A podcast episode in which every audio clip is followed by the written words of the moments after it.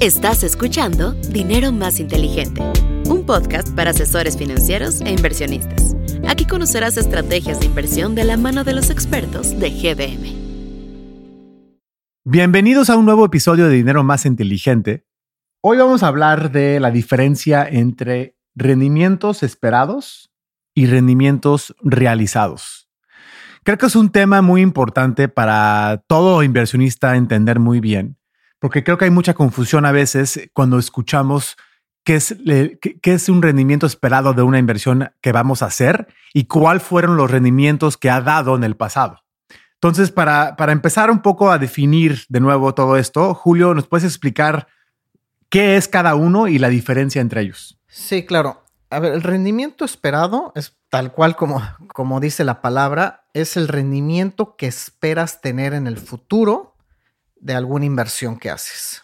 Ese es el rendimiento esperado. Lo que hoy esperas, dado toda la información que tienes hoy, es el rendimiento que esperas obtener en el futuro. Eh, eso es lo que significa rendimiento esperado.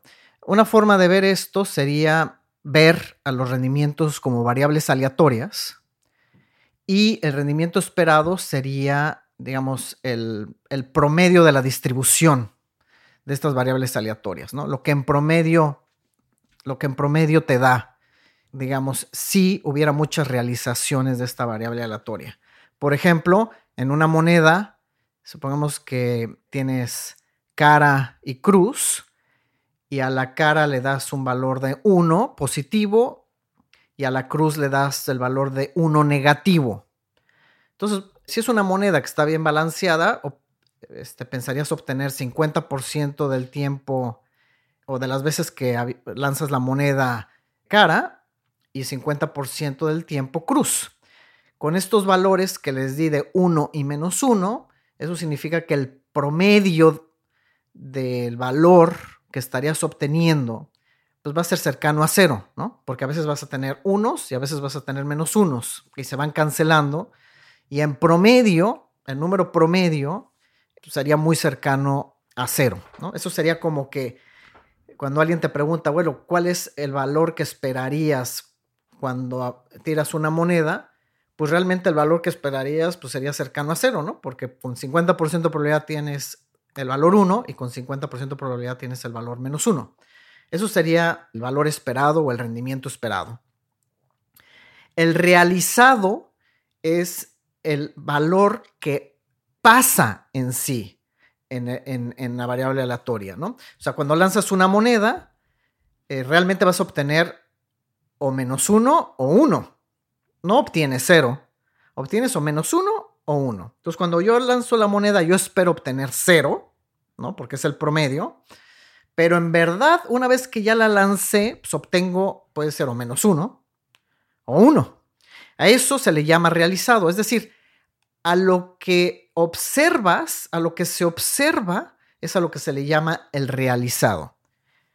Y al promedio que esperarías obtener es el que se le llama el esperado, ¿no? Entonces, eh, lo mismo, por ejemplo, con dados. Con dados tú sabes que puedes obtener valores del 1 al 6. Si aventaras varias veces el dado, pues, obtendrías el promedio de esto. Pero obviamente cada vez que lanzas el dado obtienes o, uno, o dos, o tres, o etcétera, ¿no? Hasta el número seis. Cada vez que lo lanzas obtienes un valor, un valor diferente. Entonces, en cuestión de inversiones ocurre lo mismo. Cada portafolio que uno construye va a tener un rendimiento esperado dado. Pero eso no significa que ese es el rendimiento que vas a obtener. El que vas a obtener es lo que se le llama el rendimiento realizado. Y esos dos números pueden ser muy diferentes. Si yo de un portafolio espero obtener un 7% de rendimiento en promedio, eso es lo que esperaríamos que diera, ¿no? Eso sería lo que sería en promedio. Pero podría ser que hay años que me dé el 1%, y hay años que a lo mejor me da el 14 o hay años que a lo mejor me da el menos 5. Eso no significa que esté mal lo que esperábamos del rendimiento, no. Puede ser totalmente consistente. pero son dos conceptos muy diferentes. O sea, para entenderte, es como decir, mira, los últimos 20 años, el, el Standard Poor's ha dado un rendimiento del 10%, vamos a decir. Yo esperaría que los próximos 20 me dé eso. Imagínate que en los próximos 20, en el año 18, llevas ganando solo el 5%. ¿no? Entonces no se está cumpliendo lo que tú pensaste que iba a ser el rendimiento esperado. Pero de repente en los últimos dos años, por cualquier cosa, subió, no sé, 500% y ya hace que el promedio se regrese a ser 10. O sea, eso es una manera de poder observar donde a final de cuentas sí te dio el rendimiento esperado, pero tuviste que esperar 20 años para que sucediera. O sea, el tiempo aquí va, va a jugar un factor, ¿no? Entre la probabilidad de que se podría acercar un rendimiento esperado con un rendimiento, con el rendimiento realizado de, tu inversión. A ver, sí, exactamente. O sea, si tú ves, eh, en el caso de las monedas, ¿no? De nuevo, sabemos que esperamos un, un valor de cero, ¿no? Pero podría ser que avientas, lanzas 10 veces la moneda y te da valores de 1, 1, 1, 1 las 10 veces, ¿no? O sea, puras caras. ¿Podría ocurrir eso? Claro que podría ocurrir. ¿Es consistente con el valor esperado? Claro que es consistente con el valor esperado. Pero, pues tuviste por aleatoriedad con una probabilidad baja, pero pues te dio puros, puras caras. Ahora, si continúas lanzando, continúas y continúas y continúas, en el largo plazo, muy largo plazo, eso significa, si lanzas muchas veces la moneda y continúas lanzándola, ese promedio de caras y cruces va a ser cada vez más cercano al 50% caras y 50% cruz. Entonces, e, en ese sentido, sí, cuando repites muchas veces el experimento, o lanzas una, una moneda que son independientes las realizaciones a través del tiempo, en promedio empiezan a converger al valor esperado. Y esto, pues hay una ley en estadística que se llama la ley de los grandes números, que tiene que ver con específicamente con esto. Ahora, esto no significa, de nuevo, cuando uno espera un, rendimiento, no significa que vas a obtener ese rendimiento. Para nada significa que lo vas a obtener. Es simplemente que ese es el promedio del rendimiento que esperarías en el muy largo plazo, ¿no? Si repitieras muchas veces el experimento, muchas veces. Pero podría ser, como dije en las monedas, de que lanzas 10 veces las monedas y aún así te salga puras caras. Y la siguiente que lances te vuelva a salir cara. Esto ocurre, esto ocurre para todos los, activos. O sea, no, no, estamos hablando nada más de activos públicos eh, o de mercados de capitales, sino esto aplica para cualquier inversión, ¿no? O sea, no, no, solamente inversiones de, de, bolsa. Cualquier tipo de inversión. Cualquier totalmente. De hecho, entre más, entre mayor sea tu rendimiento esperado, entre mayor, más diferente va a ser, lo más probable, el valor realizado de tu inversión.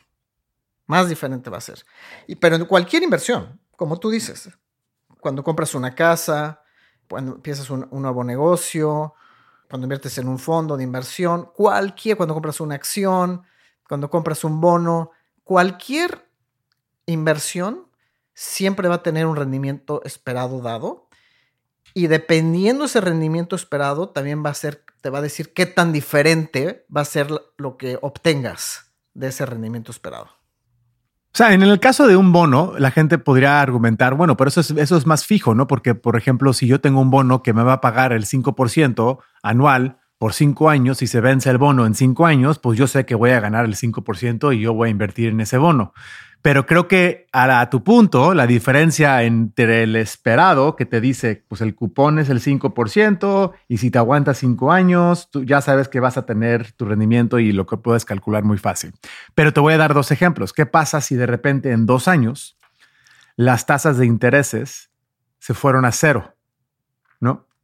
Y de repente tienes un, un rendimiento sin realizarlo, pero en, en papel, en tu portafolio, pues del, no sé, el 30% en solamente dos años. O sea, estás, estás mucho mayor, tienes un rendimiento mucho mayor a lo que estabas esperando ¿no? En ese caso, y tienes tú como opción como inversionista vender y poder lograr ese rendimiento mucho mayor que estabas tú pensando. Pero también puede pasar lo opuesto. O sea, en dos años puede ser que pues esta empresa o gobierno pues quiebre o haga un default y no te pueda pagar. Ahora tu rendimiento esperado pues obviamente no se va a cumplir. Eso es, eso es a lo que vas, ¿no? Eso puede ser un ejemplo concreto en un bono. Sí, o sea, digamos, cada inversión va a tener un rendimiento esperado y a ese rendimiento esperado va a estar asociado eh, una cierta volatilidad. ¿no? van de la mano, de nuevo. Ahora, en el caso de un bono gubernamental, digamos, de muy corto plazo, de muy, muy corto plazo, pues el rendimiento esperado es bajo en relación con los, todos los demás activos. ¿Por qué es bajo? Porque es seguro, es muy seguro, mucha gente lo quiere y por lo tanto el rendimiento va a ser relativamente bajo. Ahora, ese rendimiento bajo va a tener una volatilidad también muy baja. O sea, un bono gubernamental de muy corto plazo tiene muy poca volatilidad. El valor esperado de ese rendimiento y el valor realizado van a estar muy cercanos. Van a ser muy cercanos. ¿Por qué? Porque tiene un rendimiento bajo y, por dado tiene una volatilidad pues muy baja. Entonces, entre menos riesgos eh, sistemático, digamos, lo tenga eh, un activo, pues, o, menos riesgo en general, digámoslo así, menos riesgo en general, pues el valor esperado va a ser más cercano al valor realizado. De nuevo, un bono de muy corto plazo, el valor esperado siempre va a ser muy cercano al valor realizado. O sea, en pocas palabras, es una variable aleatoria que tiene muy poca dispersión muy poca dispersión. En cambio, un activo, por ejemplo, un portafolio de acciones, este, tiene mucho más eh, riesgo volatilidad o riesgo sistemático que un bono gubernamental de corto plazo.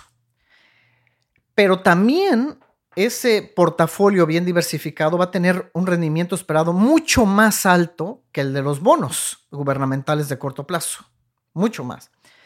Esto significa que ese portafolio va a fluctuar mucho más que los bonos gubernamentales y el rendimiento realizado probablemente va a ser muy diferente al esperado. ¿Por qué? Porque tienes un rendimiento esperado mucho mayor pero eso significa que también tienes mucho más volatilidad y por lo tanto el, esperado y el realizado van a ser diferentes, muy diferentes. Entonces, depende, digamos, del instrumento o del tipo de inversión, lo más diferente. Por ejemplo, una, una empresa, cuando empiezas una empresa, cuando alguien empieza una empresa, este, un startup, eh, digámoslo así, pues si, si está, digamos, si tiene mucho riesgo sistemático, es decir, que, que, se mueva mucho respecto, que se vaya a poder mover mucho respecto al ciclo económico, pues probablemente va a dar unos rendimientos muy altos si la economía va a ver muy bien, pero unos, unos rendimientos muy malos si la economía va mal. De hecho, podría totalmente este, quebrar, ¿no? Esa empresa. Entonces, el rendimiento esperado a lo mejor es alto, pero el realizado, lo que vaya a ocurrir, probablemente va a ser muy diferente a lo que esperabas. Muy diferente. Pero son consistentes. Simplemente uno es expectativas en promedio lo que esperarías y lo otro es lo que realmente ocurre. Y entre mayor sea lo que esperas, más diferente va a ser el resultado. Alguien podría hacer el argumento ahorita que Oye, pero Julio, me dices que los rendimientos esperados de corto plazo siempre van a ser más bajos y por eso el realizado se converge más con el esperado. Pero, por ejemplo, ahorita en México, pues los CETES de corto plazo pagan el 11%. Ese es muy bueno. Pero creo que aquí el punto es, sí, pero ese es el rendimiento esperado hacia el futuro. Pero eso no quiere decir que es el mejor rendimiento esperado hacia el futuro, ¿no? O sea, pueden, eso quiere decir que ahora igual y otros activos tienen un rendimiento esperado más alto, ¿no? O sea, aunque podría ser que, es que creo que aquí es algo muy importante porque en un periodo de tiempo que hemos vivido últimamente, los mercados han caído. Bueno, este año han subido ya los mercados, pero el año pasado, por ejemplo, cayeron 20%. Entonces alguien puede decir, mira, yo cayó 20% el año pasado la bolsa y los CETES están pagando 11%. Pues yo creo que debería de ser buena cosa vender mis portafolios de largo plazo porque van abajo y pues simplemente tratar de recuperarme a través de los CETES porque están pagando el 11%. Esa sería una buena opción. O sea, es decir, háblame un poco sobre, esa, sobre ese ejemplo de rendimiento realizado, que fue el negativo 20% de un clase de activo acciones o bonos, inclusive los bonos bajaron 20% de duración. O sea, los bonos el año pasado, que tienen una duración de más de 5 o 6 a 7 años a nivel mundial, cayeron más del 20% también. Háblame un poco entre ese ejemplo que acabo de dar.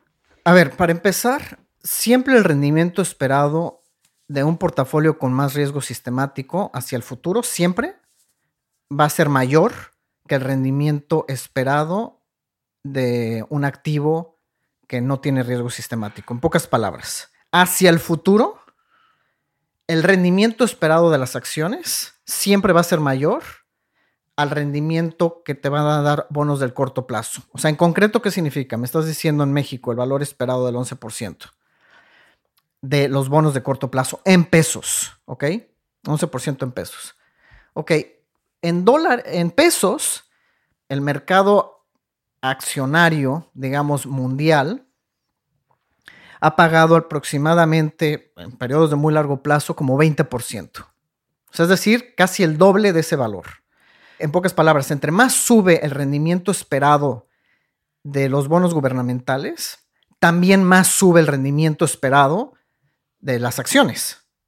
Entonces, en pocas palabras, lo que significa es que pues, sí, si está en 11%, eh, las tasas de corto plazo en pesos, pues probablemente entonces en pesos, eh, un portafolio bien diversificado de acciones está, es mucho mayor que ese. Sea, no se contradice en lo absoluto, es mucho mayor. Entonces, de hecho, una forma de que se puede ver esto es a principios de año, en Estados Unidos, la tasa gubernamental estaba eh, un poquito menos del 5% a principio de este año. Entonces, antes estaban en cero, hace más de un año, y ahorita estaban, bueno, alrededor de principios de este año, casi cinco. Entonces, eh, si hiciéramos lo que tú dices, oye, ya están en cinco, pues hay que cambiarnos de acciones. Si hubiéramos hecho eso a principio de año, hay que cambiarnos entonces de acciones a bonos de corto plazo, porque el rendimiento esperado es mayor en bonos de corto plazo que en acciones pues lo que acaba de ocurrir en esta primera mitad del año contradiciría lo que estás diciendo, porque de hecho la bolsa de Estados Unidos va arriba casi 18% en este año, 18% casi arriba.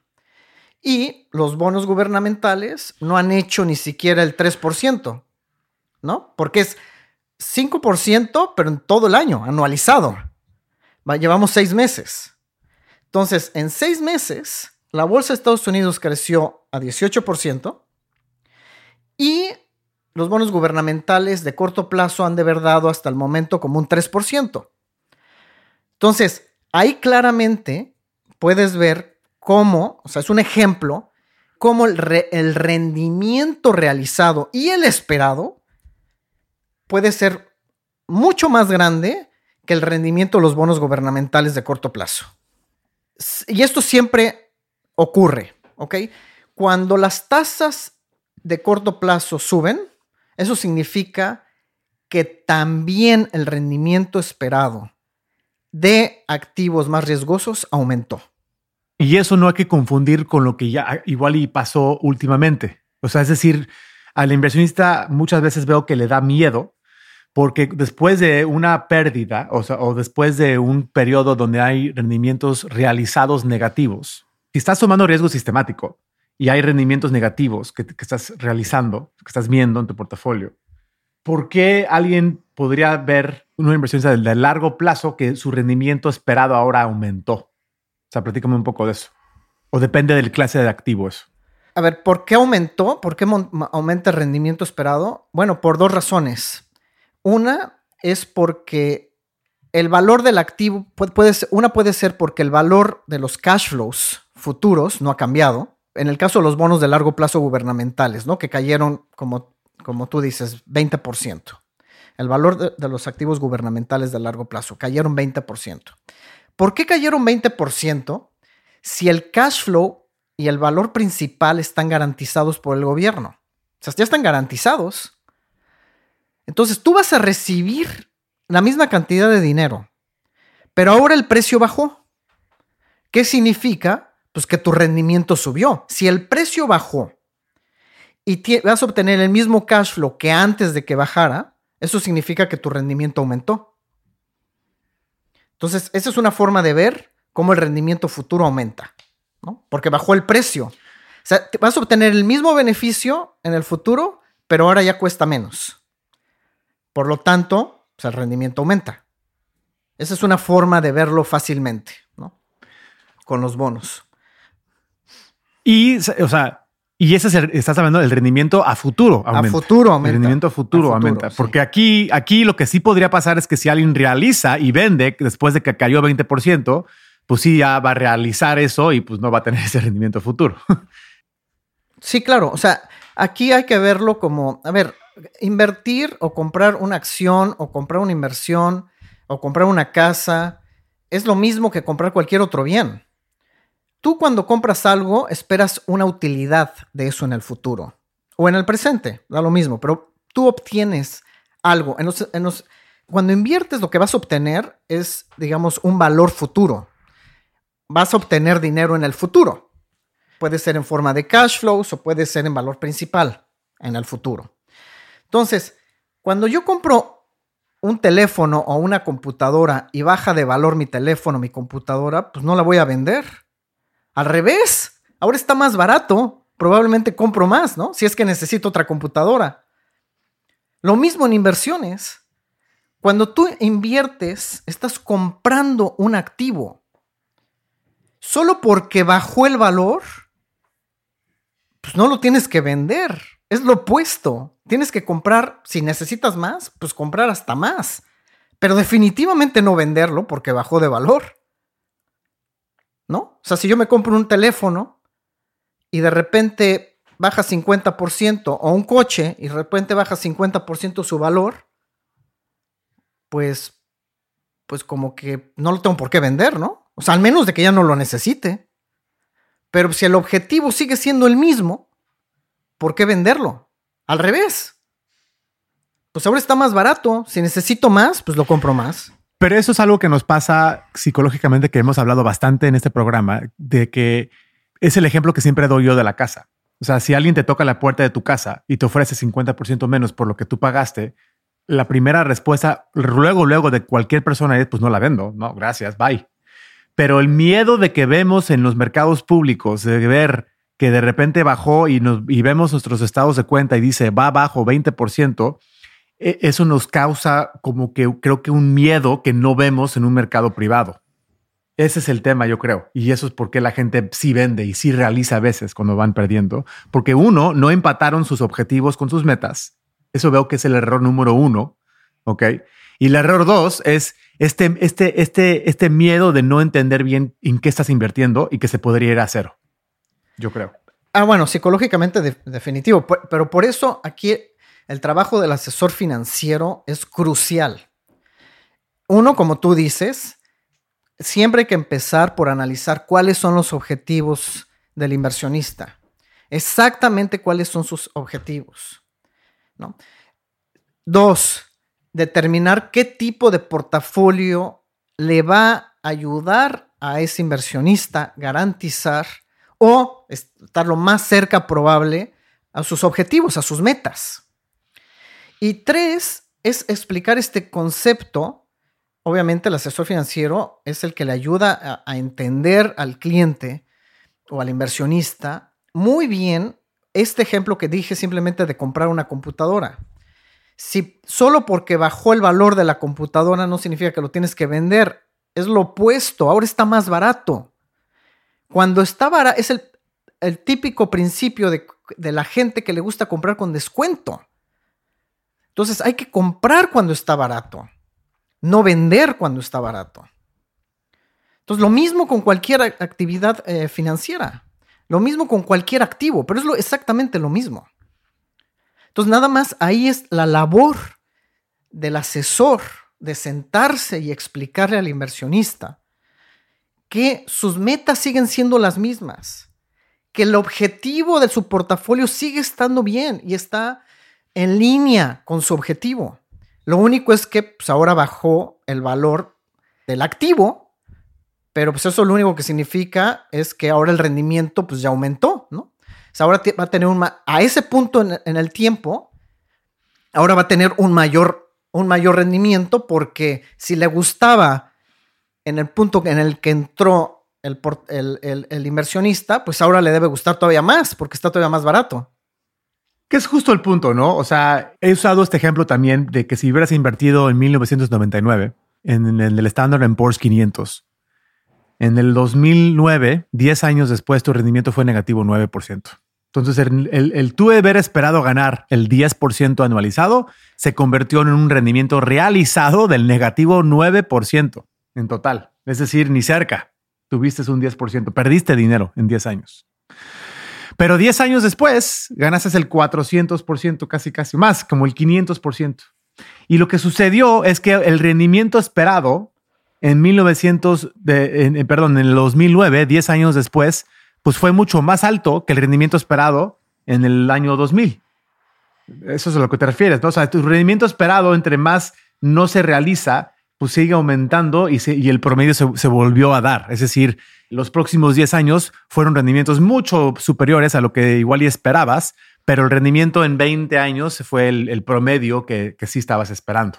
Pero, pero tuvo 20 años con 10 años muy buenos y 10 años muy malos. Pero estamos hablando de periodos de 10 años aquí.